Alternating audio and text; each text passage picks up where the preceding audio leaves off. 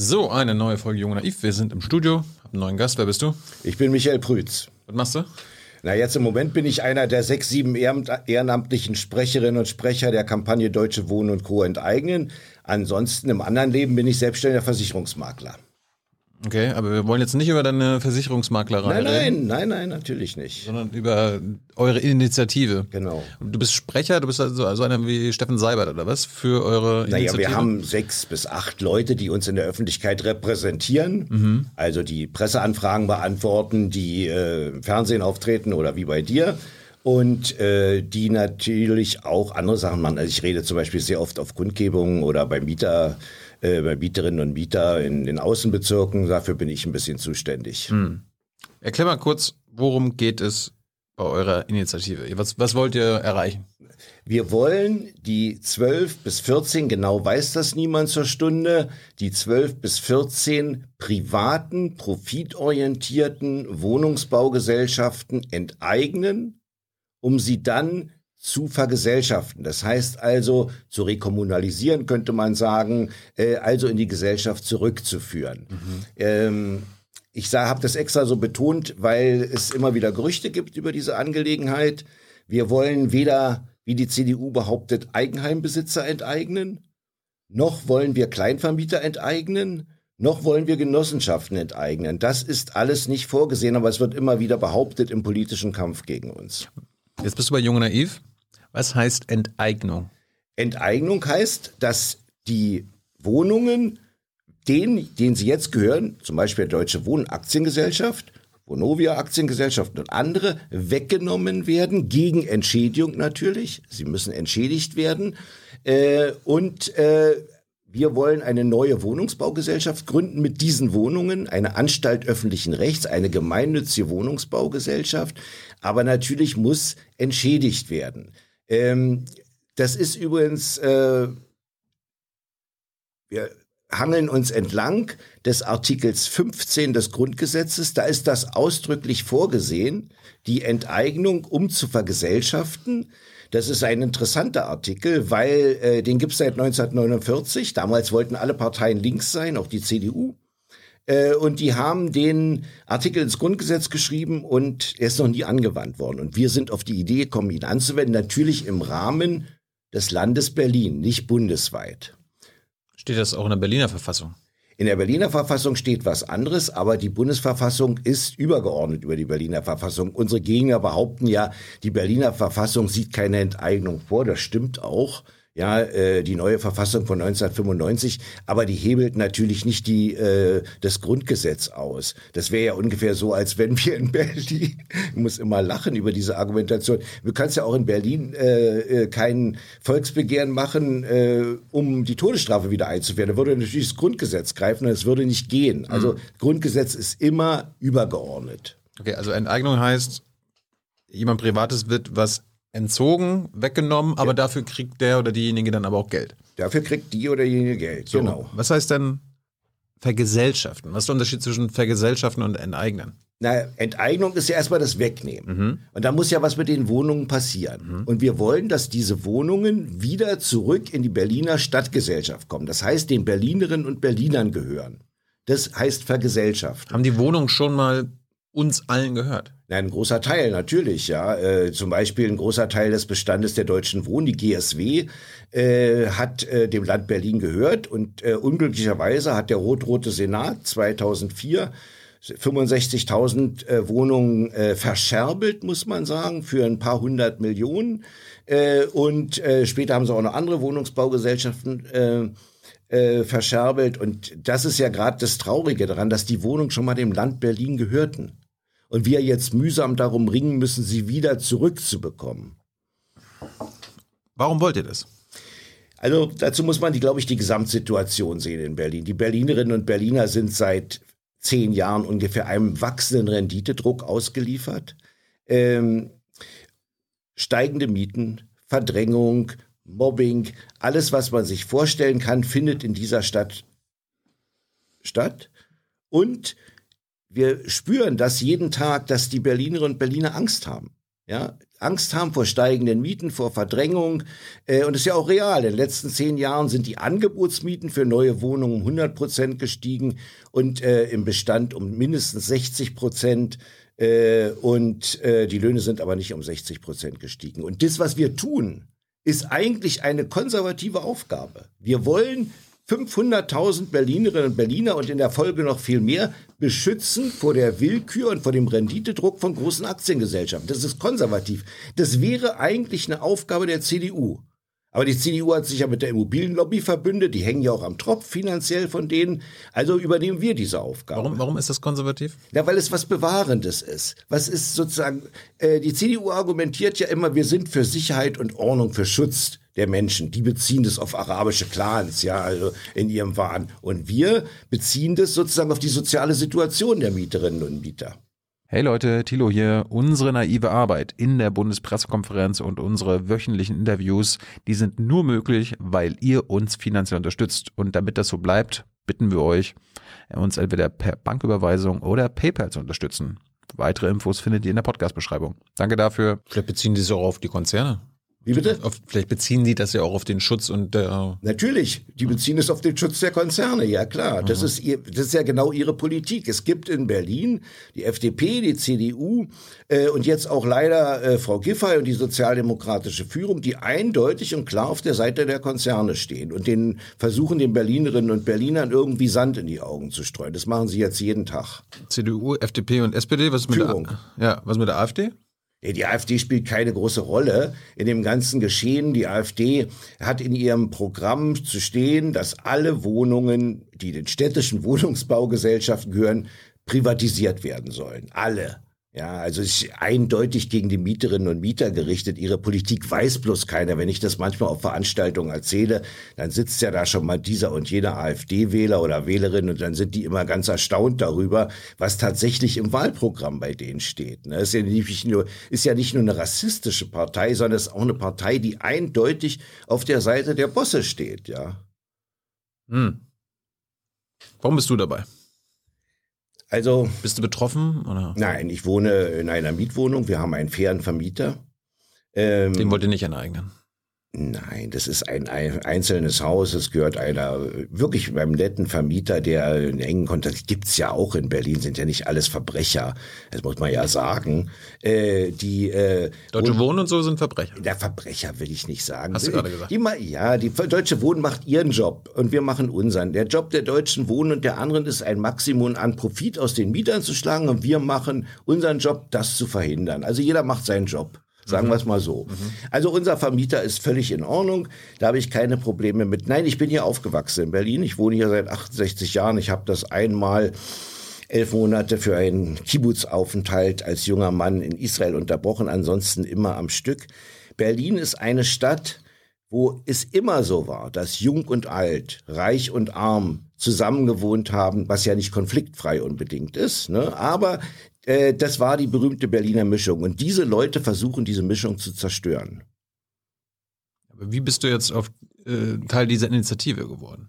Weil, Ja. weil du gesehen hast, dass dein Umfeld leidet? Ja, äh, natürlich, äh, weil ich gesehen habe, dass immer mehr äh, äh, verzweifelt waren und dass es immer mehr Mietergruppen gibt, die sich gewehrt haben. Und ich dachte, mit meinem Know-how, mit meinem Bescheidenen, bringe mich da nochmal ein. Eigentlich wollte ich mit aktiver Politik aufhören. Ach, du warst schon mal? Was? Du warst schon mal aktiv, oder was? Seit 1968. Ich bin seit 1968 politisch aktiv, aber ich wollte, und meine Freundin hat das auch immer gesagt, äh, mach mal ein bisschen ruhiger und ich wollte das auch, aber dann hat mich die Sache so gereizt, also diese Herausforderung, diese Auseinandersetzung, dass ich nochmal voll eingestiegen bin. Was für ein Know-how bringst du damit ein? Naja, äh, ich kann zum Beispiel in solchen Talkshows auftreten und ich kann auch ganz gut auf Kundgebungen reden und äh, Hast du gelernt, oder? nein, ich habe das nicht gelernt. Das kannst du einfach. Nein, das kann ich nicht. Das ist einfach eine, das ist einfach eine Übungssache. Weißt du, ich bin mal 1971 auf einem Teach-In musste ich reden, vor 1500 verrückten Studenten als junger Mann. Die haben mich anderthalb Stunden ausgebuht. Anderthalb Stunden am Stück, weil ich Sachen erzählt habe, die, es waren maoistische Studenten, die denen nicht gepasst haben. Äh, dann machst du erstmal eine Pause von ein, zwei Jahren, aber es ist auch eine gute Übung, wenn man mal so vernichtend äh, geschlagen wird. Also kann ich davon ausgehen, dass du wahrscheinlich in Westberlin groß geworden Ja, in bist. Kreuzberg. Ja. Kreuzberg, Neukölln und dann Wilmersdorf. Dann warst du auch Teil der 68er Bewegung, aber jetzt nicht Teil der Maoisten, sondern Genau, ich war Trotzkist. Trotzkist. Ja, ich war Trotzkist. Junger, aufstrebender Trotzkist. Äh, ja, Was, was, was heißt das? Es gibt wahrscheinlich viele naive Zuschauer jetzt, ganz junge, die sagen, was Mao ist Trotzkist, was ist denn das? Der Trotzkismus versucht zwei Dinge miteinander zu verbinden. Auf der einen Seite den Bruch mit dem Kapitalismus und auf der anderen Seite äh, die Errichtung einer Rätedemokratie mit mehreren Parteien, Mehrparteiensystem. Also jetzt mal so in Kurzfassung. Äh, also was ganz anderes als das, was der Stalinismus repräsentiert hat oder auch die DDR, nämlich die Einparteiendiktatur, die Diktatur des Politbüros und dieser, diese ganzen Sachen, die ja auch ähm, sozusagen den Begriff des Kommunismus gründlich ruiniert haben. Bist du immer noch Trotzkist? Nee. Warum nicht? Weil ich finde, ähm, dass die trotzkistischen Gruppen, die es in Deutschland gibt, da gibt es sehr gute Leute, da gibt es aktive Leute, aber die, der Trotzkismus hat es nie verstanden, wirklich zu einer Massenbewegung zu werden. Und äh, ehrlich gesagt habe ich keine Lust, meinen äh, Lebensabend in einer Sekte zu verbringen. Ist eine Sekte jetzt, ja? Ja, natürlich. Letztendlich. Warum? Ja, hey, verstehst du, du kannst natürlich mit 100 oder 150 oder 300 Leuten bundesweit äh, viel erzählen. Oh, das ist aber ganz klein. Ja. Ja, natürlich. Ja, die, die Gruppen sind alle nicht größer. Ja, äh, und äh, aber du hast keine besondere Relevanz. Ja, und du kannst nicht. Äh, kannst du schon, du kannst alles machen. Du kannst nicht ewig und drei Tage sagen, äh, irgendwann wird das Proletariat erwachen und dann äh, bauen wir die revolutionäre Partei auf und dann gibt's Revolution. Das ist doch naiv. ja. Willkommen in der Sendung. Was bist du jetzt? Wie, jetzt wie bin, würdest du dich jetzt einordnen? ich bin demokratischer Sozialist mit starker antikapitalistischer Note. Also SPD-Mitglied. Ach, um Gottes Willen. Die sind auch demokratische Ja, der, die Sozialisten. nennen sich so, in Wahrheit sind sie natürlich das nicht. Das sind sie keineswegs. Bist du Mitglied einer Partei? Nein. Nein. Ich war Mitglied äh, der PDS. Damals nach der Wende bin ich eingetreten als einer der wenigen in Westberlin. Ich wollte gerade sagen, ja. ja. Also, also wir waren so 300 in Westberlin damals. Äh, und ich dachte jetzt, die sind jetzt geschlagen, die werden sich reformieren, die müssen sich verändern, da will ich helfen. Das habe ich gemacht und das war auch in Ordnung. Aber wir sind dann 2002, nachdem sie an die Regierung gekommen sind, in einen fundamentalen Konflikt geraten über die Frage, wie weit trägt eine Partei die Sparpolitik mit. Die haben ja damals angefangen, alles äh, äh, kaputt zu sparen und dann die Wohnungen zu verkloppen. In so einer Partei wollte ich nicht sein. Wir haben uns heute ausgesöhnt. Sie haben eingesehen, es ist ein Fehler, war ein Fehler. Und ich sage, ich bin nicht nachtragend, aber damals war das so. Unterstützen die Linken hier in Berlin euch? Ja, ja. Die unterstützen uns und zwar in einer, wie ich finde, guten Art und Weise. Also sie mischen sich nicht ein in unsere Initiative. Es heißt ja inzwischen Kampagne, wir sagen ja immer Kampagne. Warum? Äh, mischen sich nicht ein in unsere Strukturen, aber sie sind ein guter Bündnispartner, wie andere auch. Die IG Metall, Verdi, die GEW, Mietervereine, alle beiden Mietervereine. Deswegen ist es ja so für mich schockierend, dass Giffey also äh, sagt, äh, sich gegen die Gewerkschaften stellt. Also das wäre ja vor, bei den Sozialdemokraten vor 30 Jahren unmöglich gewesen. Sich so äh, mit den Gewerkschaften zu zerstreiten, ist der aber alles egal, Mietervereine, alles egal. Und ich soll noch mal sagen, ein bisschen polemisch, ich prophezei mal, die wird nicht Bürgermeisterin von Berlin, die wird allerhöchstens Sachbearbeiter im Rathaus Neukölln, ja, mit so einer Linie, die eindeutig gegen die Mieter gerichtet ist. Ist die Linke die einzige Partei, die euch unterstützt? Die Grünen unterstützen uns. Ähm, das ist schwer zu sagen, sie unterstützen uns, aber sie haben ge- gewisse Vermittlungsprobleme. Warum? Naja, weil sie natürlich diesen harten Kurs nicht wollen. Sie wollen sich nicht gegen uns stellen, weil wir wichtig sind. Ja, sagen wir mal so. Aber sie wollen sich auch nicht fundamental äh, auf unsere Seite schlagen. Das, und das Ergebnis ist, sagen sie ja, der, der Vergesellschaftung auf jeden Fall muss schon sein. Aber da muss man noch ein bisschen anders diskutieren. Immer so Zeug, aber es gibt grüne Ortsverbände, die uns unterstützen. Aber zum Beispiel der Habeck hat ja in deiner Sendung einfach Unsinn erzählt. Der Hat er? hat da ja richtig Unsinn, als er auf die Enteignungsfrage gesagt hat, da müssen erst mildere Mittel angewandt werden. Davon steht kein Wort im Grundgesetz. Das ist reine Fantasie von dem Mann.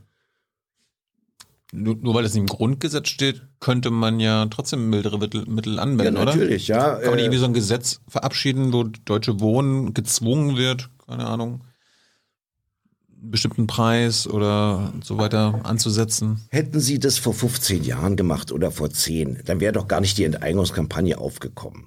Hätten Sie das gemacht, Sie haben einfach nichts gemacht und jetzt werden Sie weiterhin nichts machen, weil Sie äh, weder die Mittel dazu haben, noch den Willen dazu haben, äh, irgendwas ernsthaft durchzusetzen. Also das ist ja das, was, Sie, was mich so erschreckt äh, dass die sozialdemokratische Führung, äh, das finde ich jetzt so gerade im Moment sehr äh, bedrohlich, äh, sich einfach äh, da kommen die Bosse an von Vonovia, jetzt letztens nicht, von Vonovia und äh, Deutsche Wohnen und die fühlen sich so gebauchpinselt, dass die Bosse mit ihnen reden. Das ist für die, also ich weiß nicht, ob das ein historischer Minderwertigkeitskomplex ist und dann glauben die alles, was die da erzählen.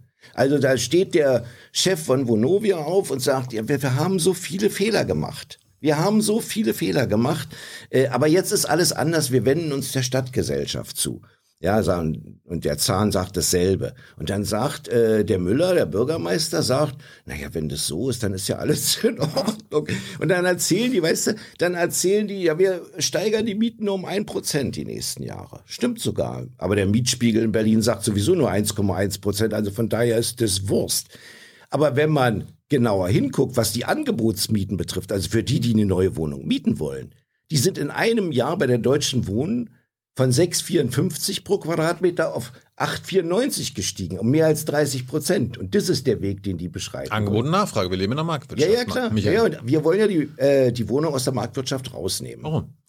Weil damit die Mieter sicher sind. Damit die Mieterinnen und Mieter sich sicher fühlen können. Und weil Wohnungen was ganz Spezielles ist. Du kannst dir aussuchen, ob du bei Aldi einkaufst, bei Lidl oder bei Netto oder ob du dein Gemüse im Garten anbaust. Aber du kannst dir nicht aussuchen, wo du, äh, wo du wohnst. Das geht nicht. Und du kannst dir vor allem, kannst du Ich nicht. kann mir nicht aussuchen, wo ich wohne. ja, natürlich kannst du Ich bin das. jetzt auch schon dreimal umgezogen in Berlin. Ich Ja, kann mir immer aussuchen, wo ich wohne. Ja, ja, klar. Aber die, der normale Mieter, die normale Mieterin können sich das nicht aussuchen. Die sind gebunden an ihre Wohnung, weil sie gar keine alternative Wohnung zu dem Preis mehr finden. Ja? Und die Wohnung ist die Basis des Lebens. Die Wohnung ist die Basis des Lebens. Ohne Wohnung läuft hier gar nichts. Und äh, ich sage immer, die Berliner haben es schwer. Es ist eine schwierige Stadt. Hier funktioniert fast nichts. Oder sehr wenig, sagen wir es mal so. Weißt du, hast du schon mal in der Karl-Marx-Straße zwölf Jahre Bauzeit für eine Straße. Äh, ich muss jetzt meinen Personalausweis verlängern lassen. Äh, das ist äh, ein größeres Unternehmen. Also, also hier funktioniert sehr wenig. Und jetzt kommt noch dazu, dass die Leute einem wachsenden Renditedruck ausgesetzt sind in der Basis ihres Lebens. Das ist ungeheuerlich. Wir wollen das nicht. Und wir, darum können die Berliner das entscheiden. Wir machen ja, äh, es wird ja zum Volksentscheid kommen nach Lage der Dinge und da können die Berliner entscheiden, möchtest du dein Geld anonymen Gesellschaften, Investoren, Aktienbesitzern zahlen oder möchtest du das eben nicht? Und dann können die Berliner entscheiden. Dann werden wir sehen. Kurze Anmerkung, wir, wir werden den Vorstandsvorsitzenden von Deutsche Wohnen, Herrn Zahn, anfragen. Äh, Bettina hier von den Grünen, Spitzenkandidatin, kommt auch zu uns und hoffentlich auch Frau Dr. Nee, also Frau Giffey kommt vielleicht auch Genau, ab heute Frau Giffey. Ja, man ist ja bald auch Wahl und ihr wollt ja, das Ziel ist ja, Ja, quasi am 26. September ist nicht nur Bundestagswahl, Natürlich. sondern auch Wahl in Berlin für das Abgeordnetenhaus und dann wollt ihr gleichzeitig das, den Volksentscheid haben. Genau. Wir bieten ja, jederzeit sind wir bereit, eine öffentliche Diskussion mit Giffey zu führen, mit Zahn, äh, mit allen, die es da gibt. Das ist überhaupt kein Problem, aber die machen es ja nicht. Warum? Ich denke, also wenn, die überzeugt sind, dass sie die besseren Argumente haben. Naja, sind sie offensichtlich nicht. Hm. Ich weiß es nicht. Ja, vielleicht kommen sie ja einzeln, dann, dann kann- kann ich das ja abfragen. Frag das mal ab. Ja. Ich finde das gut. Aber du, dir ist auch schon klar, wenn es zum Volksentscheid kommt, dann könnten die Berliner auch sagen, ja, wir finden es gar nicht schlecht, dass mit Wohnen Rendite gemacht wird. Natürlich. Natürlich, wir sind überhaupt nicht sicher, ob wir gewinnen. Das ist doch klar. Wir brauchen, es wird eine Wahlbeteiligung von 70 Prozent geben. Das heißt, äh, ungefähr 1,8 Millionen Menschen werden zur Wahl gehen in Berlin. Äh, und wir brauchen eine Million Stimmen. Ich, kein Mensch weiß. Braucht ihr 50,001 Prozent oder wie viel braucht ihr? Wir brauchen die Mehrheit der abgegebenen Stimmen. Ja, und das ist dann, also ich sage immer, äh, dass wir eine Million Stimmen brauchen. Ich bin überhaupt nicht sicher, ob wir gewinnen. Ich meine, die werden alles in die Waagschale werfen. Alles, was es nur gibt, machen sie jetzt schon. paar Lügen, paar Betrügereien, wüste Plakate von der CDU. Ja, äh, das, das, natürlich werden sie das tun. Mhm. Aber wir sind, ich meine, wir sind gut aufgestellt, aber man darf sich ja auch nicht täuschen. Äh, Im Verhältnis zu den Apparaten, die die haben, CDU, FDP, Deutsche Wohnen, wie sie alle heißen, sind wir die Robin Hoods der Politik in Berlin. Wir sind die Robin Hoods. Der Unterschied ist bloß der, wir verstecken uns nicht mehr im Sherwood Forest hinter den Bäumen, sondern wir haben angefangen, die Burg zu belagern. Und dann werden wir am 26. September sehen, ob wir so schleifen. Was muss denn passieren, damit es am 26. September zum Volksentscheid kommt? Also, äh, wir haben ja in Berlin die Situation, dass das Volk mitentscheiden darf. Ja, so nicht also über Volksabstimmungen. Das ist ein dreistufiges Verfahren. Erstens Antrag, zweitens Begehren, drittens Entscheid. Wir haben den Antrag auf Volksbegehren 2019 gestellt und mussten dann 20.000 Unterschriften sammeln, gültige Unterschriften. Das ist all immer in Berlin ist klar, 18 Berliner und Deutsch. Das ist die Voraussetzung. Ja, aber es gibt doch hier Menschen, die keine Deutschen sind, aber in Berlin leben. Gehören die nicht zum Volk? Nein, die gehören, na, für uns ja. Für uns natürlich, ja. Wir wollen ja auch diese Unterschrift, wir wollen die ja auch einbeziehen. Es ist ja ein Skandal, dass Leute, die hier seit zehn Jahren wohnen, aber nicht deutsche Staatsbürger sind, nicht mitentscheiden können. Wir finden das skandalös. Hm. Aber die dürfen es eben nicht. Und du darfst die Unterschriften auch nicht online sammeln. Ja. Oh. Das ist ein Gesetz. Das ist ein Gesetz des äh, Senats. Also ein Berliner Gesetz. Unterschriften müssen live gesammelt werden. Also, das ist doch jetzt in Pandemiezeiten ein bisschen schwierig, oder? Das war äh, eine große Herausforderung, ja. Mhm. So, also die, die, Herausforderung ist auch für andere da. Ne? Also die FDP hat probiert im Oktober einen Antrag auf Volksbegehren zur Neurandbebauung Tempelhofer Feld zu lancieren. Ja? Da haben sie dann vier Monate das betrieben. Ja? Und haben in den vier Monaten 7000 Unterschriften gekriegt. Und dann haben sie es abgebrochen, angeblich mit dem Hinweis, äh, ist ja Pandemie und ist alles so schwierig. So, also das haben wir gemacht, haben wir gekriegt. Wir haben 77.000 Unterschriften in der ersten Stufe gehabt. Obwohl ihr nur 20.000 gebraucht habt? Genau, wir hatten das in neun Wochen, also mhm. was ja schon zeigt, wie die Dynamik war. Äh, dann hat der Senat 15 Monate geprüft 15 Monate uns auf die Folter gespannt, ob alles verfassungsgemäß ist, was, was wir was, tun. Was muss da 15 Monate lang geprüft werden? Ja, äh, frag mal den Innensenator Geisel. Wir haben das, äh, das hat uns zum Wahnsinn getrieben. Haben Sie jede einzelne Unterschrift auf Gültigkeit? Nee, die nicht, sondern ob das ganze an, ob das ganze Anliegen, was wir haben, verfassungsgemäß ist. Ja. Da haben sie 15 Monate für gebraucht. Dann wurde noch ein bisschen über Formulierung hin und her verhandelt. Und nach 15 Monaten oder 16 waren es sogar, sind sie zu der Überzeugung gekommen, ja, unser Anliegen ist verfassungsgemäß. So, dann passiert Folgendes, dann muss ich das. Ja, du hast gerade gesagt, ihr habt verhandelt. Ja. Über was habt ihr erfahren? Ne? Ja, es gab zum Beispiel äh, in der Formulierung, wo sie gesagt haben, das ist nicht verfassungsgemäß, da haben wir drei, drei, zwei, drei Umstellungen gemacht. Ich kann mich gar nicht mehr erinnern, an welche, aber letztendlich hat sich inhaltlich nichts verändert. Es war auch ein Mittel, alles ein bisschen hinauszuzögern. Was musstet ihr denn da, was stand denn im Antrag drin? Ist das so ein Satz? Wir wollen Deutsche Wohnen nein, nein, und Co. enteignen? Nein, Punkt? nein, mit, Oder? mit Begründung natürlich, warum und dann gibt es eine Kostenschätzung die schätzen, wie viel kostet es, wir schätzen, wie viel kostet es. Also schon ein bisschen umfänglicher. Das heißt, ihr habt auch Juristen und Juristinnen gehabt, die euch da ja, geholfen natürlich. haben. Wir haben eine ganze Arbeitsgruppe nur mit Juristen, mhm. ja, die sonst würde das gar nicht gehen. Ja, auch jetzt, äh, also die alle juristischen Tricks. Wir arbeiten auch mit Verfassungsrechtlern zusammen. Also das würde gar, anders gar nicht möglich sein. So und dann hat, war also das Volksbegehren äh, der Antrag Volksbegehren fertig. Dann hat das Berliner Parlament vier Monate Zeit gehabt, sich mit der Angelegenheit zu beschäftigen. Mhm. Können, sie hätten sie übernehmen können oder ablehnen können. Sie haben aber sich nicht damit beschäftigt. Das hat Gründe, weil nämlich die Linkspartei für uns ist, die SPD dagegen. Also hat man sich auf den Kompromiss geeinigt, wir schweigen es einfach tot. Aber der Antrag hätte quasi auch vom Parlament schon quasi angenommen werden natürlich. können und dann braucht es gar keinen Volksentscheid. Ja, natürlich. Okay. Natürlich, die hätten sagen können, super Anliegen, finden wir unheimlich toll, machen wir, fertig, wäre die Sache gewesen. Hätten wir sich alle die Mühe sparen können. Natürlich. Aber sie haben weder das eine noch das andere genau. gemacht. Ne, weil sie sich im Senat natürlich nicht grün sind, ja, also in der Regierung. Rot, rot, grün. Ja? Nicht mhm. rot, nicht grün. Mhm. So, darum haben sie das einfach so laufen lassen. Und dann haben wir, dann kommt die nächste Stufe, da sind wir jetzt. Da müssen, die hat am 26. Februar angefangen und geht jetzt noch 14 Tage bis zum 25. Juni. Da musst du auf der Straße, auf der Straße 175.000 gültige Unterschriften sammeln von Berlinerinnen und Berlinern. Warum 175.000? Sieben Prozent der Wahlberechtigten, das haben die so festgelegt. Sieben Prozent der Wahlberechtigten. Also wir brauchen 175.000 Stimmen, was ja in Wahrheit, weil viele Immigranten unterschreiben, wollen wir auch, heißt 250.000. Ja, müssen unterschreiben, damit wir dieses Quorum erreichen. Denn wir haben immer 20, 25 Prozent ungültige Stimmen. Warum lasst ihr denn quasi ungültige Stimmen unterschreiben, wenn es nichts bringt? Wir fragen doch nicht nach dem Ausweis.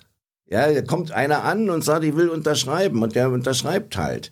Äh, wir können nicht nach dem Ausweis fragen auf der Straße, wollen wir auch nicht. Aber, wir, aber, wie, aber wie findet ihr denn raus, was eine gültige Stimme ist? Das finden wir nicht raus. Das wird, die Unterschriften werden abgegeben beim Landeswahlleitung und die prüft es, jede Stimme, ob sie gültig ist oder nicht. Das heißt, wenn ich unterschrieben habe ja. bei euch und da steht dann Thilo Jung. Ja. Da muss ich irgendwie, muss ich dann noch angeben, meine Adresse Deine oder was? Adresse, dein Geburtsdatum und wann du unterschrieben hast. Und dann prüft die Stadt, ob genau. ich wirklich hier lebe. Genau, da kommt dann ein Computer und da steht dann Thilo Jung, stimmt, stimmt, stimmt, Wohnung, stimmt, stimmt, stimmt, laut Melderegister Stimme gültig. Also okay. jede Stimme wird geprüft. Ja.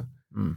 Das ist ein gewaltiger Aufwand, vor allen Dingen, weil wir in Berlin äh, drei Monate Mistwetter hatten. Also unsere Leute standen immer auf der Straße. Hm. Es war ein Kraftakt und natürlich auch noch Pandemie zu Anfang.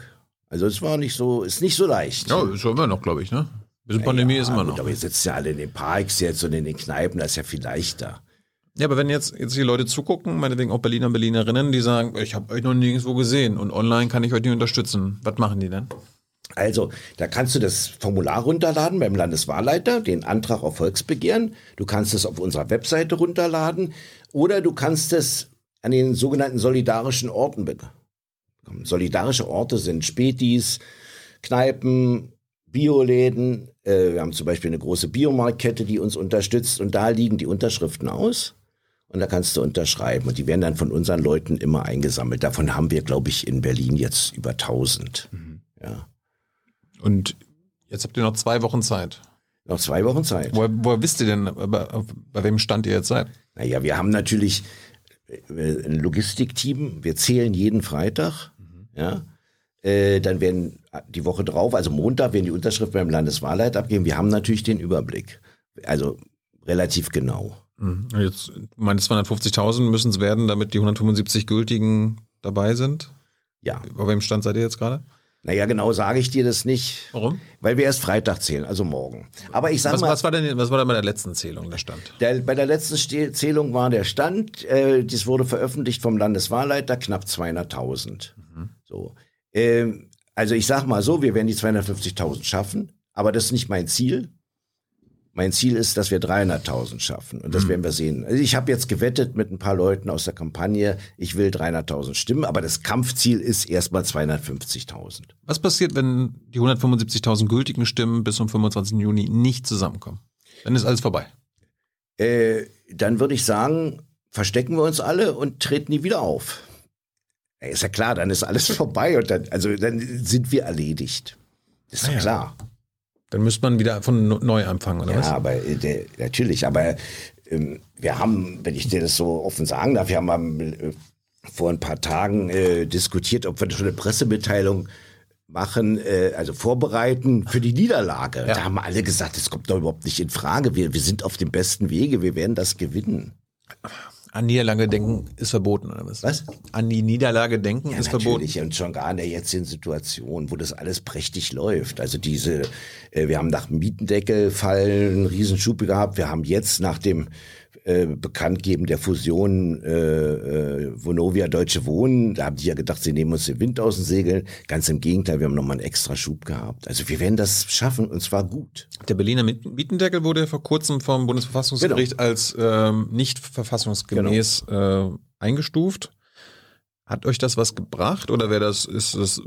Das, das erste Wochenende war nicht besonders gut vom Wetter her. Nach dem Fall des Mietendeckels, die Leute waren so wütend, so wütend auf den Straßen. Die sind, wir haben an dem Wochenende 50 Prozent mehr Unterschriften als an einem normalen Wochenende bekommen. 50 Prozent mehr. Das heißt, es gibt Leute, die euch vorher nicht unterstützt hätten, ja. wenn. Ja. Die haben das gesagt. Die sind zu uns hin und haben gesagt, kann man machen, aber jetzt gibt's den Mietendeckel, das reicht aus. Hm. Ja. Da ist ja fast zynisch zu sagen, so, okay, ein Glück ist der Mietendeckel gefallen, damit nee, wir jetzt enteignen. Vielleicht sagen können. wir natürlich nicht. Ich meine, für die Leute ist es ja äh, nicht schön, nee. ja, wenn sie nachzahlen muss und so. Es hat aber der Kampagne einen großen Schub gegeben. Und das, diese Fusion jetzt nochmal. Die Fusion, da gab es vor ein paar Tagen die Meldung, dass Vonovia, die auch eine große Firma sind, ja. Immobilienkonzern, ja. die wollen zusammengehen mit der Deutschen Wohnen. Genau, die Deutsche Wohnen hat in Berlin 100 13.000 äh, Wohnungen, Vonovia hat 41.000, sind hm. wir bei 155.000, 154.000. Äh, Vonovia will die Deutsche Wohnen übernehmen. So, ne? Also hat den Aktionären ein Angebot gemacht, ich glaube 52 Euro pro Aktie. Wir, die wollen sie übernehmen, ja. Hm. Und das geht, ist das einfach so möglich? Naja, wenn die, äh, die Hauptversammlung der Deutschen Wohnen, also wo die Aktionäre vertreten sind, hm. äh, stimmen dem zu. Also wird das passieren. Jetzt müssen sie noch vors Kartellamt und so. Also es zieht sich alles noch ein bisschen hin. So schnell geht's nicht. Aber darauf läuft's hinaus. Und es ist euch egal, weil am Ende, ob nun Vonovia enteignen werden soll oder Deutsche Wohnen, ist wurscht. Ja, und äh, äh, ist insoweit auch wurscht, weil der Name bleibt ja erstmal. Also vier, fünf Monate dauert das eh alles noch, ja. So, aber natürlich ist es egal, ja. Du hast vorhin gesagt, es äh, betrifft zwischen 11 und 13 Immobilienkonzerne? Ja, genau weiß warum, das. Warum nicht? Warum wisst ihr das nicht? Das weiß keiner. Da musst du recherchieren, ja. Also in Berlin gibt es ja keine Verpflichtung. Wenn du jetzt, sagen wir mal, du hättest ähm, äh, 2099 Wohnungen, kaufst 10 dazu, musst du das niemand melden. Niemanden. Das heißt, man muss recherchieren, wem gehört in Berlin was. Das ist äh, kompliziert. Also das ist ja auch so ein in, im La äh, Laufe der Kampagne. Äh, die Stadt, ich, die Stadt weiß nicht, nein, wer wo im Grundbuchamt steht. Nein, Sie wissen das nicht. Sie wissen das nicht und bisher wollten Sie es auch nicht wissen. Darum wird es ja Zeit, dass es ein Mietkataster gibt, wo das erfasst ist, wem hier was gehört. Was? Das habe ich, das hab ich gar nicht gewusst. Es ist wirklich unglaublich, was hier für ein Wildwuchs herrscht. Ja, ja. also äh, da gibt es zum Beispiel eine britische Milliardärsfamilie. Ja, die haben äh, Fängt schon mal gut an. Ja, drei Milliardäre. Die haben. Aber jetzt die, nicht Windsors, ne? Nee, nee, okay. die haben Global Peers oder so. Äh, da ist man immer davon ausgegangen, dass die so 2000 Wohnungen in Berlin haben. Bis vor einem Jahr, da gab es eine Recherche von Leuten, die da verdrängt werden soll aus so einer Kneipe, Syndikat. Die haben dann recherchiert und sind drauf gekommen, dass die mehr als 6000 Wohnungen haben und so weiter. So geht das jeden Tag. Also nicht jeden Tag ist übertrieben, aber sehr oft. Das ist Wahnsinn. In Berlin weiß keiner irgendwas. Was ist denn jetzt eure Forderung? Also angenommen, ich habe jetzt ähm, mit Tyler hier, Jung Naiv, hat auch ein, äh, hat auch Immobilien. Wir haben 2950 Wohnungen. Würden, würde eure Initiative unseren Immobilienkonzern betreffen? Nein. Alles über 3000 Wohnungen, aber dann endgültig auf Null. Wenn du 2950 Wohnungen hast, dann äh, passiert ja nichts. Also deswegen ist ja immer die Attacke gegen uns, wir wollen Kleinvermieter enteignen. Ja, Leute, die fünf oder zehn oder zwanzig Wohnungen haben, ist ja absurd, wollen wir nicht. Wie seid ihr auf die 3000 Wohnungen gekommen? Also es war eine, sagen wir mal, es ist nicht eine zufällige Zahl. Wir haben überlegt zwischen 1000 und 5000 es muss eine gewisse Größe da sein, um äh, enteignen und vergesellschaften zu können. Es muss eine gewisse Relevanz haben. Und da haben wir uns eben auf Konzerne geeinigt, äh, die mehr als 3000 Wohnungen hätten, noch 2000 oder 6000. Das ist nicht, das, nicht der Punkt, aber wir haben gesagt, 3000 Wohnungen ist okay. Ab. Ja, aber 1000, 1000 sind auch schon eine Menge. Ja, ein paar radikalere haben gesagt, wir machen das ab 1000, äh, aber wir wollten das nicht, weil wir auch nicht äh, zum damaligen Zeitpunkt jetzt auch nicht, wir wollten uns nicht äh, unbedingt eine Konfrontation mit kleinen und mittleren Vermietern begeben. Das wollten wir zu dem Zeitpunkt nicht. Äh, heute würde ich das vielleicht anders sehen. Gut, äh, die Deutsche Wohnen haben 113.000 mhm. Wohnungen, habe ich jetzt geguckt. 113.000 Wohnungen in Berlin. Mhm. Die, sind die die größten?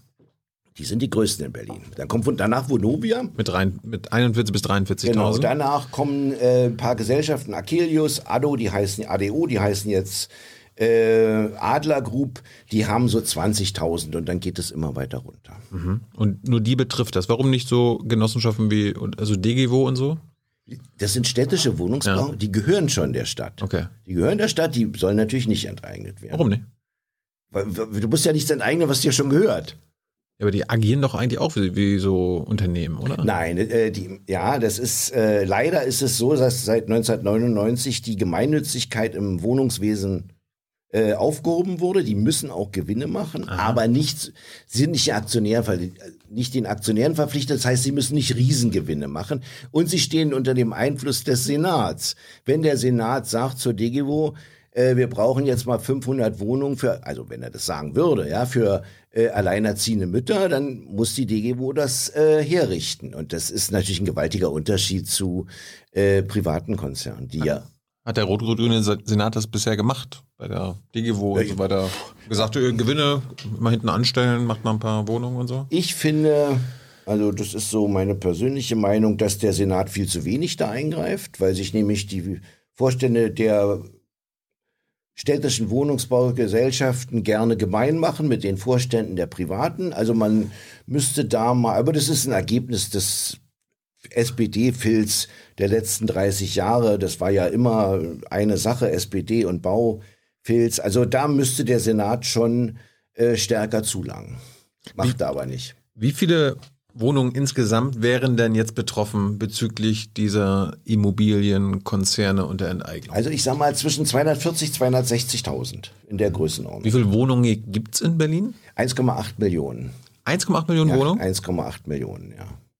Und dann, jetzt geht es eigentlich nur um die 240.000. Ja, natürlich. Das ist es so geht viel. vor der Hand um die 240.000. Da wohnen, äh, sagen wir mal, 500.000 Menschen drin. Das ist so die Zahl. Mhm. Aber natürlich, wenn wir gewinnen, diese Abstimmung, den Volksentscheid, hat das auch einen pädagogischen Effekt.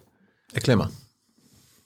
die, die kleinen, mittleren Spekulanten, ja, die es gibt und die manchmal schlimmer sind als die großen, wesentlich schlimmer sogar, werden diese Stadt fluchtartig verlassen. Und genau das ist, was wir wollen. Warum?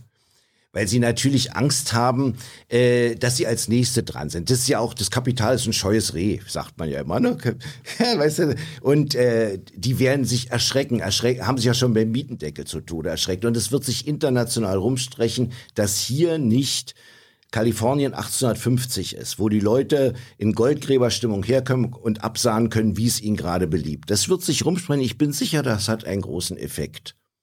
Und wir wollen diese Investoren, sind keine.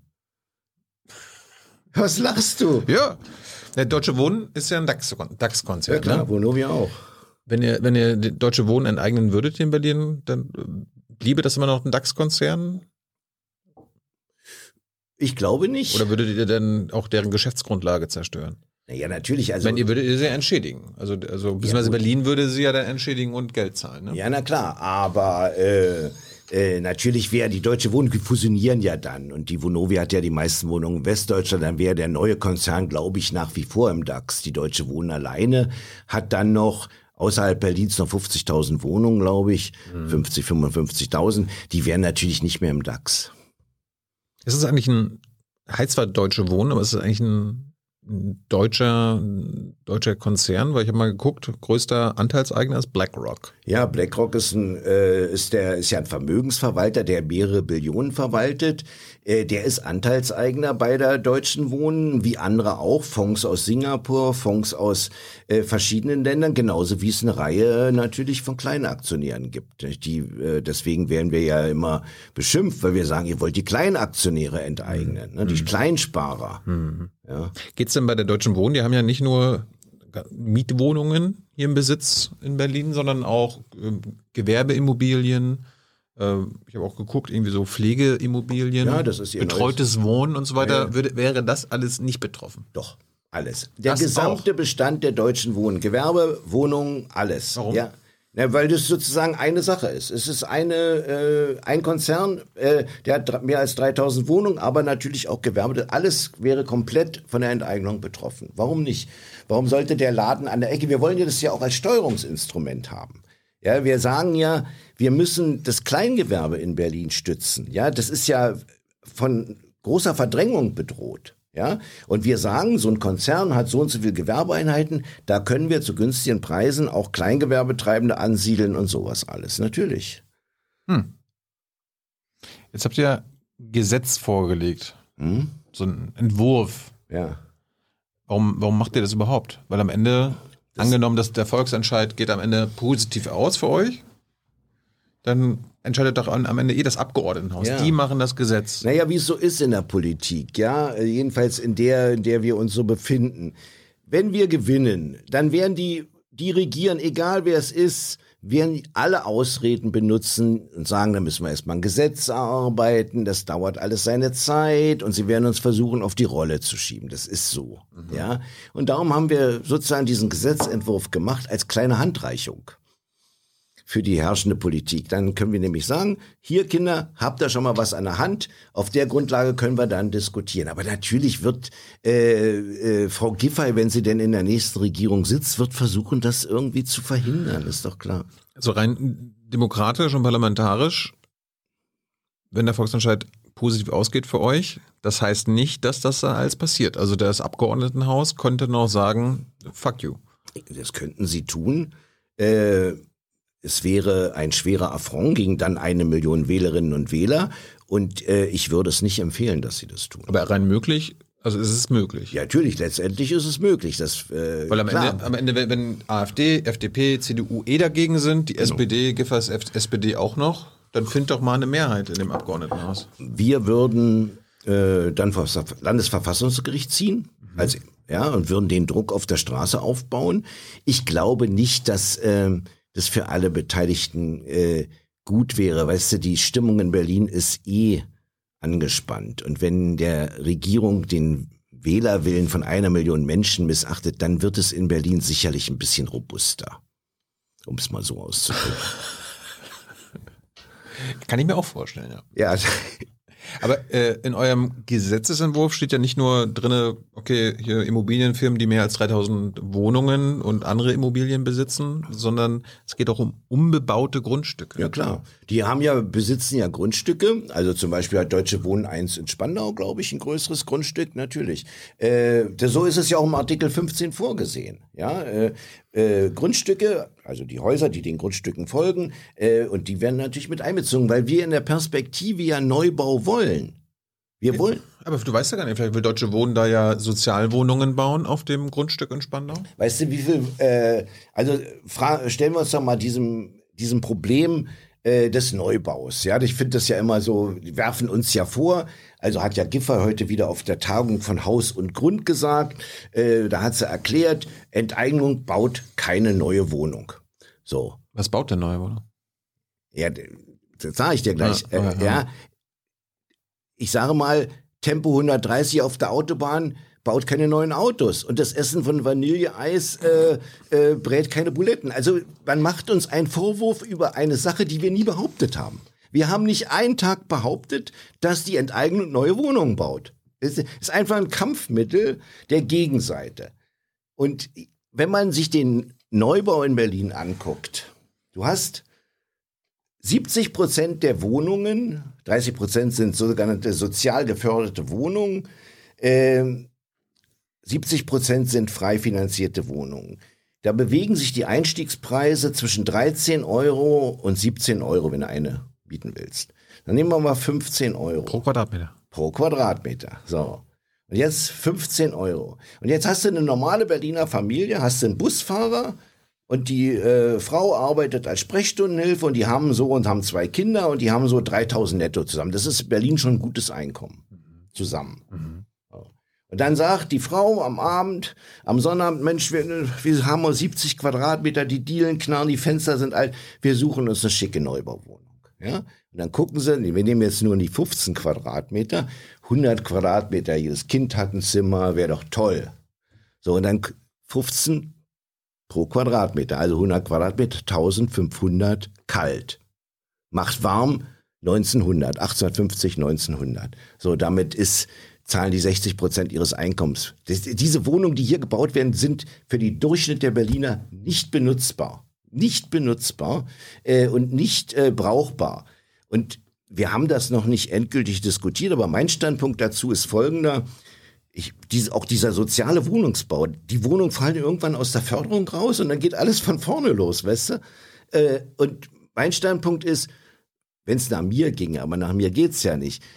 Aufhören mit dem ganzen Unsinn. Die Stadt Berlin baut Wohnungen wie in Wien, kommunalen Wohnungsbau, am besten mit einer kommunalen Baufirma wo die Leute irgendwie ein vernünftiges Gehalt bekommen, Tariflöhne äh, und abgesichert sind, anstatt diese ganzen armen Leute aus Rumänien, Bulgarien, die hier als Sub, Sub, Subunternehmer arbeiten müssen. Das wäre eigentlich die Zielvorstellung, vernünftigen Wohnraum zu schaffen. So, alles andere, was hier passiert an Neubau, ist nicht brauchbar. Ja, aber es wird doch offenbar trotzdem gemietet. Also irgendwelche Menschen, irgendwelche Berliner, Berlinerinnen müssen sich das so leisten können. Dann ja, ist das doch auch für die Berliner, Berlinerinnen da. Ja, na klar. Das sind Leute, die im äh, hohen äh, Lohn- und Gehaltssegment äh, äh tätig sind, die können sich das leisten. Natürlich, ja. wenn du 6000 Euro verdienst, äh, dann kannst du dir das leisten. Ja. Aber warum sollte jemand, sagen wir mal, nehmen wir mal mein Beispiel, ja. Äh, ich wohne mit meiner Freundin zusammen, wir zahlen 1200 Miete. Wir haben 100 Quadratmeter, 1200 warm, mhm. ja. Warum sollte ich in einer wunderbaren Wohnung aus der Altbauwohnung ausziehen und mir für 1800 äh, irgendeine Neubauwohnung, das würde ich nicht machen. Äh, wozu? Das macht kein Mensch, nur die, die sozusagen eine Wohnung suchen, hierher ziehen, machen das vielleicht. Im Übrigen, das kommt ja noch dazu, ist ja auch eine Sache, die mich total aufregt, dass diese Wohnungen oft nur äh, als Kapitalanlage genutzt werden, leer stehen, äh, und äh, überhaupt nicht gebraucht werden. Da gibt es ja manche Viertel hier in Berlin Mitte, da gehst du abends durch, da ist alles dunkel, ja, so wie in London. Ja. ja? Kann ich denn ich habe ja, wie gesagt, 2950 Wohnungen hier in Berlin. Äh, die kann ich dann weiter als Kapitalanlage nutzen. Ja klar, erstmal ja. Das ist, das Wenn ist, du Lust hast. Das ist mir jetzt wichtig. Äh, das glaube ich dir nicht. Wird denn, wird denn wenn, wenn ihr erfolgreich seid, wird das Bauen von Wohnungen, egal was für Wohnungen, denn unattraktiver? Das behauptet ja die Gegenseite. Nein, das, äh, das muss überhaupt nicht sein. Jeder, der in Berlin baut, zu vernünftigen Preisen und der baut, sodass das Sozialgefüge in Berlin erhalten wird, ist herzlich willkommen. Ja, wirklich herzlich willkommen. Es gibt genug Architekten, Stadtplaner, die vernünftige Ideen haben. Aber es ist eben auch nicht so einfach, wie die Populisten von FDP und CDU sagen, dass man einfach sagt, bauen, bauen, bauen. Wenn du heute eine, sagen wir mal, 2000, 3000 Wohnungen irgendwo hinstellst, da muss die Verkehrsplanung stimmen, da muss die Schulplanung stimmen. Das dauert alles. Muss das mal die Grundstücke haben, oder? Ja, natürlich. Es kommt ja noch dazu. Dann, dann musst du, bist du circa acht Jahre lang dauert es, bevor überhaupt was passiert. Ja. Und dann, äh, das ist äh, für mich auch un unerträglich, 50.000 Baugenehmigungen, also die Baugenehmigungen sind erteilt. Es kann sofort losgebaut werden. Es wird aber nicht losgebaut, weil die Bauherren damit spekulieren weil ein Grundstück mit Baugenehmigung ist wertvoller als ohne Baugenehmigung. Und da wird mit rumspekuliert, wir hoffen darauf, in ein, zwei Jahren ist das, der Preis doppelt so hoch und so. 50.000, ja, in Berlin. Also wo sofort losgebaut werden könnte. Welche Bezirke sind in Berlin besonders betroffen? Äh, von der Mieterhöhung? Mhm. Also am schlimmsten Neukölln. Ja, also ich finde immer Neukölln, Kreuzberg sowieso. Ähm, gibt es Gegenden in Neukölln, wenn du vor 15 Jahren äh, jemand zu dir gesagt hätte, zieh mal in die Weserstraße, hätten alle mit Vogel gezeigt und gesagt, das kommt da gar nicht in Frage, den Slum da, da zieh nicht hin, ja. Also wirklich, ja. so war die Stimmung, ja. Und heute, wenn jemand eine Wohnung in der Weserstraße anbietet, bieten sie an, 100 Quadratmeter, 2000 Euro, da stehen da 50 Leute Schlange, ja. Also eine WG oder sonst wie irgendwas. Also Neukölln, Nord-Neukölln ist besonders betroffen. Kreuzberg ist besonders betroffen. Da sind ja die äh, Eigentumspreise, liegst jetzt bei durchschnittlich 6000 Euro Einstieg. Ja, äh, pro Quadratmeter. Ja, pro Quadratmeter. Ähm, ist ja, das ist ja die andere Seite. Also ich verstehe auch nicht, Kapitalanleger, die finanzieren, also die nicht geerbt haben, ja, sondern die finanzieren 90 Prozent. Denn dann kannst du dir mal ausrechnen, Profs 100 Quadratmeter kostet 600.000, 10 Prozent hast du Eigenkapital, sind 540.000, dann kommt wieder 60.000 drauf, Grunderwerbsteuer und so, also 600.000. Und er zahlt 2,5 Prozent Zinsen und Tilgung. Ja, der zahlt 2,5 Prozent Zinsen und Tilgung. Das heißt, der muss mit dem Wohngeld, der muss erstmal 15, 16 Euro pro Quadratmeter Miete nehmen. Da hat er noch keinen Cent verdient. Was ich damit sagen will, wer in Berlin solche Preise bezahlt, ist entweder wirklich Spekulant, der einfach auf Preisentwicklung hofft, oder verrückt. Komplett verrückt sagen ja die Makler auch. Ich rede ja mit Maklern hintenrum. Die sagen ja, die Leute haben alle eine Backe. Ja, bloß wir verdienen dickes Geld da dran, also bitte weiter. Das sagen die. Das heißt, wenn jetzt Neukölln und Kreuzberg besonders betroffen ist, da erhofft ihr euch die meisten Wählerinnen? Also wir werden. Äh, Gibt es denn Bezirke, die so gar nicht betroffen sind, denen, wo so alles ein bisschen. Naja, da. Ähm, so Reinickendorf oder so? Ja, äh, wir haben gut, also wir haben von unserer Struktur her gute Bezirke, wo wir sehr stark sind. Also das Neukölln, Kreuzberg, Schöneberg. Auch in Charlottenburg? Auch in Charlottenburg sind wir ah, stark. Ja, ja auch. Wir sind ja eher so konservativ, also CDU-konservativ. Ja, aber äh, die letzte Umfrage sagt, deswegen äh, bin ich ja immer so belustigt. Äh, 30 Prozent der CDU-Wähler unterstützen uns. 30 Prozent. Ich habe mal auf einer CDU-Veranstaltung geredet mit dem Lukschak, da diesem Immobilienlobbyisten, der Kandidat bei Ihnen ist, Marco Lukschak. Äh, 60 Leute da, 20 bei der Abstimmung haben gesagt, Enteignung richtig. Und ich, und die, bei, bei Giffer ist ja noch schlimmer, da unter 60 Prozent der SPD-Wähler unterstützen uns. Die spinnt doch. Also mit der Partei, ihrer Partei, also der, der Mitglieder? Nee, Wähler, der, ja, ja, aber, aber, in der Partei ist es so, dass 40 Prozent unterstützen uns. Und bei den Abgeordneten und so? Gibt es da auch ein paar Überläufer? Ja, ja, ein, zwei. Aber da ist die Bürokratie anders. Aber äh, an der Basis, wir haben ganze Untergliederungen der SPD, die uns helfen beim Sammeln. Ja, die finden es toll. Ja, äh, so. Also wir sind in bestimmten Bezirken nicht so stark. Ähm, Spandau zum Beispiel ist ein schwieriges Pflaster. Das hängt mit der Spandauer Mentalität auch zusammen. Die Warum? Ja, Gibt jetzt viele, die noch nie in Spandau waren, keinen aus Spandau kennen? Also Spandau ist ja sozusagen ein Außenbezirk in Berlin. Mhm. Und wenn die Spandauer nach Berlin fahren, dann sagen sie mal, ich fahre nach Berlin. ja, also die haben so eine eigene Geschichte auch und so. Und ähm, da sammeln wir auch gut, aber wir sind, unsere Kiez-Teams, die das machen, sind da viel kleiner. Ja, äh, und wir machen eben auch eine Erfahrung, die ist äh, auch sehr für uns und für alle eigentlich wichtig. Wir führen ja Haustürgespräche durch, weißt du? Wir klingeln ja und sagen, guten Tag, wir kommen von der Kampagne Deutsche Wohnen enteignen, wollen sie nicht, haben sie nicht. Und da stellt man eben fest, dass die politischen Parteien die ganzen große Teile der Bevölkerung überhaupt nicht mehr interessiert. Die waren da nie, die kommen da nie hin, die machen da nichts fertig. Dann sagen Leute zu uns, ihr seid ja die Ersten, die überhaupt mal mit uns reden über irgendwas. Ich unterschreibe das nicht, aber ich finde das toll, dass ihr da seid. Und so, weißt du, das ist unglaublich, wie, äh, wie die politischen Parteien irgendwo in einer Blase hängen, ja, die äh, äh, überhaupt keinen Bezug mehr zum Volk haben. Apropos Bezug äh, zu dir könnt ihr gleich herstellen, indem ihr eure Fragen an Michael stellt. Äh, Hans ist heute nicht da, aber ich werde es gleich übernehmen. Jetzt habt ihr noch ein paar Minuten Zeit im Chat, die Fragen zu stellen. Ähm, du hast gerade gesagt, Haustürgespräche und so weiter. Ja. Äh, die machst ja nicht nur du, sondern eure, eure, eure, eure Leute. Wir haben. Wie, wie, wie, wie macht ihr das? Gibt es da so eine Schulung oder kann da jeder so frei rumlaufen nein, nein, und nein, äh, für euch Wir haben, äh, wir sind 2000 Organisierte. Wow. Ja, äh, und das, der Schwerpunkt der Sammlung liegt auf unseren Kiez-Teams. Das sind Stadtteilgruppen.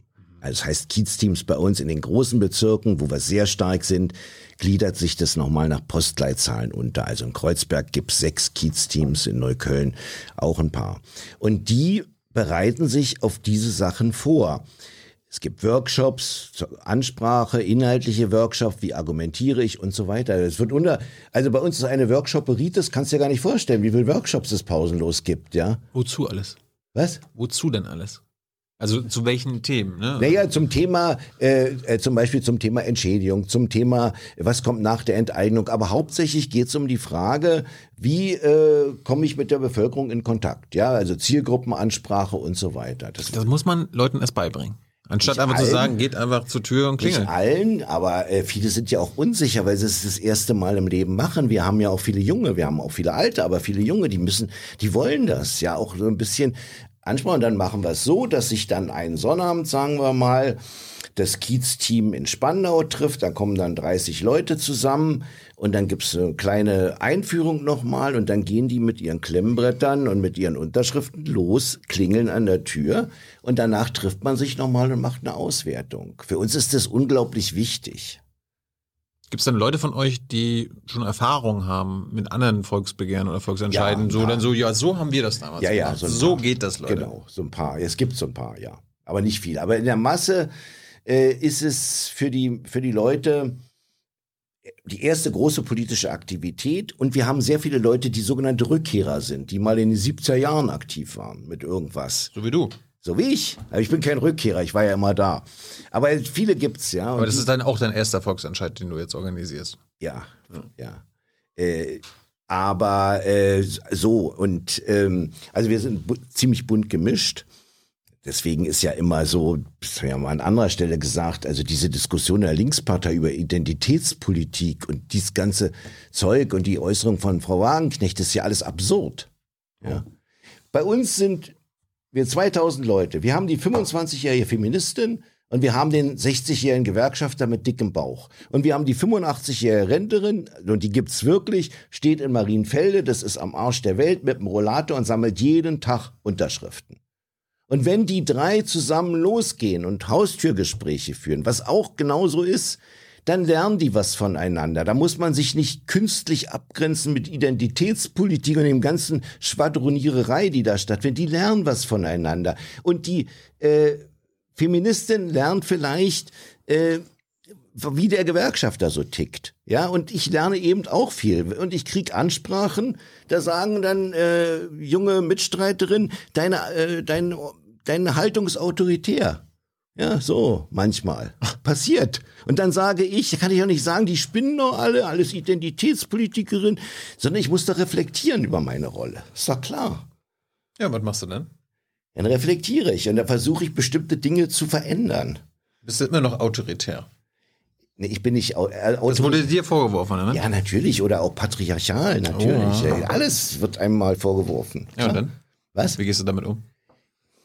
Also, Sagst du, bin ich schon zu alt für, lass mich nein, rum um im Gottes Scheiß? Willen, nein, natürlich nicht. Manchmal bin ich natürlich äh, auch mal getroffen davon. Passiert ja jetzt nun nicht jeden Tag. Aber ich versuche einfach, ich versuche das wirklich, äh, mir über meine Rolle Gedanken zu machen. Kannst du mir ein Be- Beispiel nennen, wie du das schon geändert hast? Ja, zum Beispiel habe ich äh, durchaus mal in der Öffentlichkeit über unsere Frauen geredet. Ja? Und und es ist völlig richtig, das zu kritisieren. Das Reden von alten weißen Männern über Frauen ist einfach patriarchalisch und autoritär.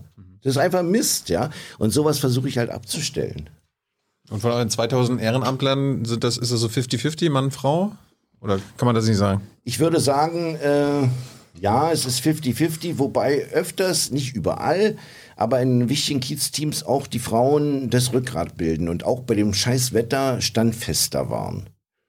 Ehrlich, wirklich, ist so. Nicht schlecht. Wir kommen gleich zu euren Fragen. Zum Schluss nochmal, ähm, habt ihr euch auch Gedanken gemacht, wie denn die Enteignung finanziert werden soll? Ja. Wir haben ja, also im Artikel 15 heißt es, es muss eine gerechte Abwägung getroffen werden zwischen den Interessen der zu enteigneten und den Interessen der Allgemeinheit. Eine gerechte Abwägung heißt die Formulierung. Ja, da wird, da wird er so angenommen, ich wäre jetzt Deutsche Wohnen, habe das Ding verloren. Dann würde ich aber sagen, ja, also hier der Marktwert Genau. meiner Wohnung äh, ist so und so. Ja, sagen sie ja auch. Ach so. Natürlich, sagt doch Frau Giffey, hat es heute wieder gesagt. Ja, Dutzende von Milliarden, die auf das Land Berlin zukommen. Aber das ist ja keine gerechte Abwägung. Nun hat das. ist, ist der Marktwert nicht gerecht? Nein, das ist nicht gerecht. So. Die, das das ist gerecht für die Deutsche Wohnen, aber nicht für die Allgemeinheit. Die Allgemeinheit hat ein Interesse daran, äh, wenig Miete zu zahlen. Mhm. Nun hat das Bundesverfassungsgericht, es gibt kein Urteil darüber, äh, weil es ja noch nie so eine Enteignung gegeben hat, aber hat in einer Diskussion in den 50er Jahren festgestellt, der Gesetzgeber hat einen großen Spielraum bei der Höhe der Entschädigung. Das steht schon mal fest. So, also die äh, Deutsche Wohnen, Vonovia sagen, kostet alles 45 Milliarden, aber unsere Kampagne heißt nicht, wir kaufen die Wohnung zurück, ja, äh, sondern unsere Kampagne heißt, es wird enteignet und es gibt Entschädigung. Wenn es nach mir persönlich ginge, würden sie einen Euro pro Wohnung kriegen, aber nach mir persönlich geht's nicht, sondern es geht eben nach dem wie es im Grundgesetz geregelt ist und wie die Kampagne das beschlossen hat. Ja, aber müsste das dann irgendwie, wenn es jetzt um 240.000 Wohnungen geht, sagt ihr dann so, okay, im Schnitt 100.000 Euro pro Wohnung oder ist das Quadratmeterpreis? Nein, wir haben ein Modell, das sogenannte faire Mietenmodell. Ja, das faire Mietenmodell äh, kommt auf eine Summe von 10 Milliarden. Ja, Entschädigungssumme mhm. für alle mhm. zusammen. Äh, kann ich auch gleich sagen, wie es funktioniert. Aber erstmal wollen wir diese Entschädigung, wird nicht das Land Berlin bezahlen, sondern die neu gegründete Anstalt des öffentlichen Rechts, die 250.000 Wohnungen hat, gibt Schuldscheine heraus. Ja, ja. Gibt Schuldscheine heraus und wir zahlen das über 40 Jahre ab. Über 40 Jahre zahlen wir die 10 Milliarden ab. Natürlich wird das den äh, Konzernen nicht gefallen, da wird es Prozesse über Prozesse geben, das ist schon klar, aber das ist unser Entschädigungsmodell. Es wird hier gar nichts vom Land Berlin bezahlt, darum ist es eine Lüge zu sagen, das Land Berlin verschuldet sich, sagt die FDP immer, alles Lüge, sondern die neu gegründete Anstalt des öffentlichen Rechts äh, nimmt, äh, vergibt Schuldscheine. So Bonds dann, oder was? Genau, Bonds. Genau, die können frei gehandelt werden oder sie werden eben Jahr für Jahr bezahlt an die zu enteignenden Konzerne. Aber wie, wie funktioniert das denn, dass die Konzerne am Kapitalmarkt an diese, über diese Bonds an das Geld kommen? Ja, die, die, werden ja, die können ja die Bank, die können ja die Bonds einlösen nach einem Jahr, also den Anteil 40 Jahre, nicht durch 40 Jahre, äh, dann kriegen sie Geld dafür, ne? So von der Anstalt des öffentlichen Rechts. Die hat ja Geld, die nimmt ja Mieten ein. Ach so. Ja, klar. Deswegen wird ja der Landeshaushalt nicht belastet. Ja, sondern die Anstalt des öffentlichen Rechts, ein Riesending, was man übrigens auch nicht über Nacht gründen kann, das ist ja auch klar, äh, nimmt Mieten ein und ein Teil der Mieten, nämlich genau der Teil, der nicht notwendig ist zur Bewirtschaftung, wird sozusagen den Konzernen als Entschädigung bezahlt. Das heißt, dann zahle ich ja trotzdem immer noch, selbst wenn ich dann da in so einer enteigneten Wohnung lebe, immer noch einen kleinen Anteil an die Konzerne, die ja. ich eigentlich loswerden wollte. Ja. ja. Das ist so. Das ist eben das Entschädigung. Das ist auch scheiße. Ja, natürlich ist das scheiße. Warum sage ich ja ein Euro? Aber das ist, äh, geht ja nicht. Ist doch klar. Das ist ja nur jetzt so ein Dahingerede. Ähm, das ist so. Ne? Also äh, die Konzerne müssen entschädigt werden, aber nicht zu den Fantasiepreisen, nicht zu dem Marktwert, den die sich vorstellen. Das ist erstmal das Entscheidende.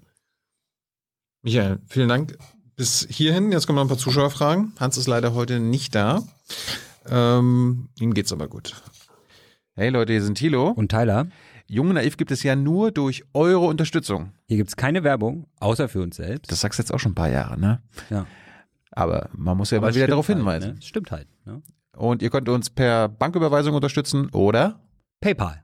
Und wie ihr das alles machen könnt, findet ihr in der Podcast-Beschreibung. Zwergenvibe fragt dich, bezieht sich diese Initiative von euch eigentlich nur auf Berlin? Denn könnte Deutsche Wohnen ja fröhlich in anderen Städten, in anderen Großstädten weitermachen? Ja, es bezieht sich nur auf Berlin.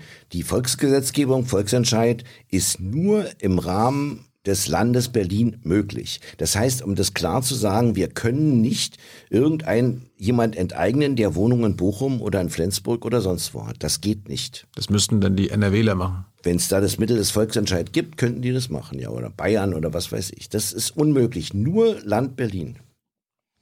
Äh, Wadi 100 fragt, sollte man das Geld der Entschädigung nicht für kommunales Bauen verwenden?